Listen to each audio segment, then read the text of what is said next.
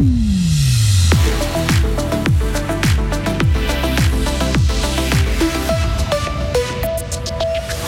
Des basketteurs fribourgeois en forme. Hier après-midi, Fribourg Olympique l'a emporté facilement contre Boncourt. 45 000 entrées au FIF. Jamais le festival n'a attiré autant de monde. Il y a un nouveau public.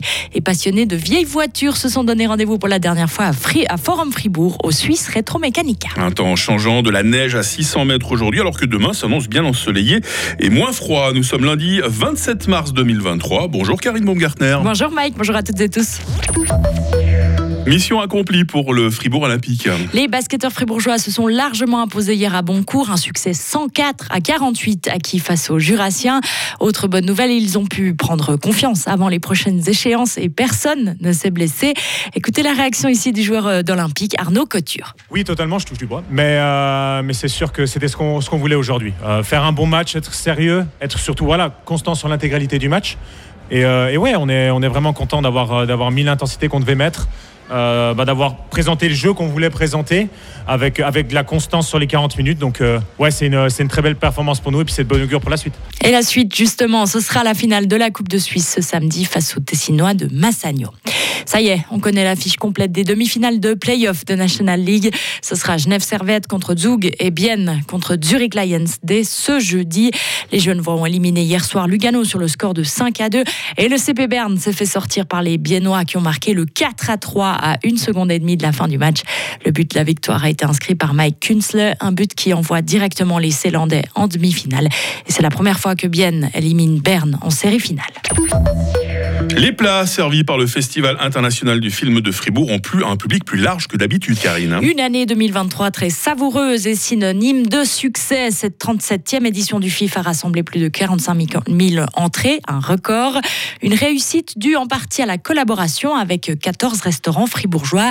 Thierry Jobin est directeur du FIF. Il estime que cette édition culinaire a attiré un nouveau public. On a pu observer qu'effectivement, la vente des abonnements n'a pas forcément augmenté, mais on a vu qu'il y avait beaucoup de gens qui ont acheté des billets uniques et qui sont probablement revenus parce que les gens, euh, peut-être, ils allaient voir deux, trois films, donc du coup, ça valait pas la peine d'acheter un abonnement.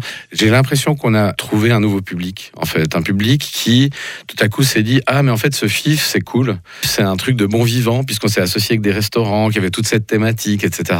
Et le fait qu'on a dû, pour des raisons euh, financières, euh, à la fin de la dernière édition, on était un petit peu en souci, honnêtement. On a fait une édition resserrée. J'ai enlevé 28 films par rapport à d'habitude, donc on était à 100 films, 99 exactement au lieu de 127 l'année précédente. Et pourtant, tous les jours, il y avait au moins 800 personnes de plus euh, que les autres années. Et le grand vainqueur de cette édition est un film japonais qui se nomme Plan 75. Le prix du public, lui, a été attribué à un film de Malaisie qui a été pour la première fois projeté sur grand écran. Et les passionnés de vieilles mécaniques aussi hein, se sont donné rendez-vous à Fribourg euh, ce week-end. À Forum Fribourg, exactement à l'occasion de la deuxième édition de Suisse Retro Mécanica. 11 000 visiteurs avaient fait le déplacement. Une manifestation où 250 exposants ont affiché leur collection de vieilles voitures et de motos anciennes.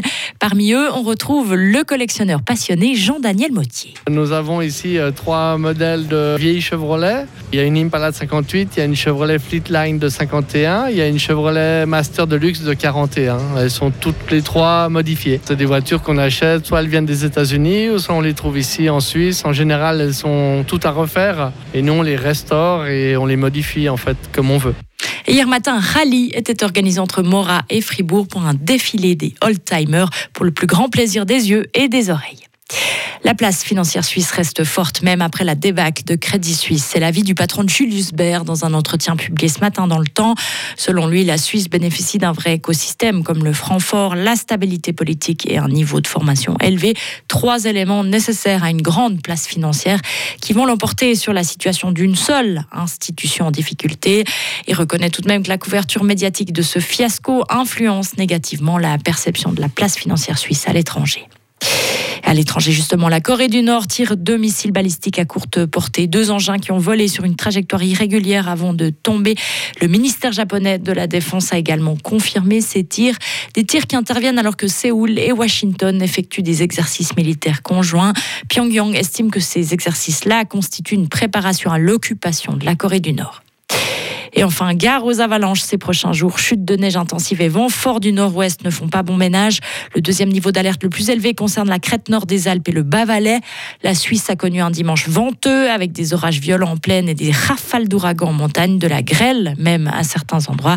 Et SRF Météo met en garde contre le risque de gel des arbres fruitiers cette nuit. Oh, bah, c'est très hivernal tout ça, dites-moi Karine. Oui, oui, oui, oui. C'est drôle alors qu'on vient de passer à l'heure d'été, allez y comprendre quelque Oui, chose. alors hein. là, le monde à l'envers. Ah, Bon, l'heure d'été, on verra que ça met pas tout le monde d'accord. Non, hein. c'est dur, on, c'est en, dur. on en parlera tout à l'heure dans la question Oui, du jour. Euh, fourbissez déjà vos arguments parce qu'on va peut-être s'empoigner ce Oui, matin. oui, je Ah pense qu'on n'est pas tout à fait d'accord. On n'est pas d'accord On avec va pas Karine. sur la meilleure saison On s'apprécie quand même, je vous rassure. À très vite Karine, merci pour l'info. hein. Retrouvez toute l'info sur frappe et frappe.ch.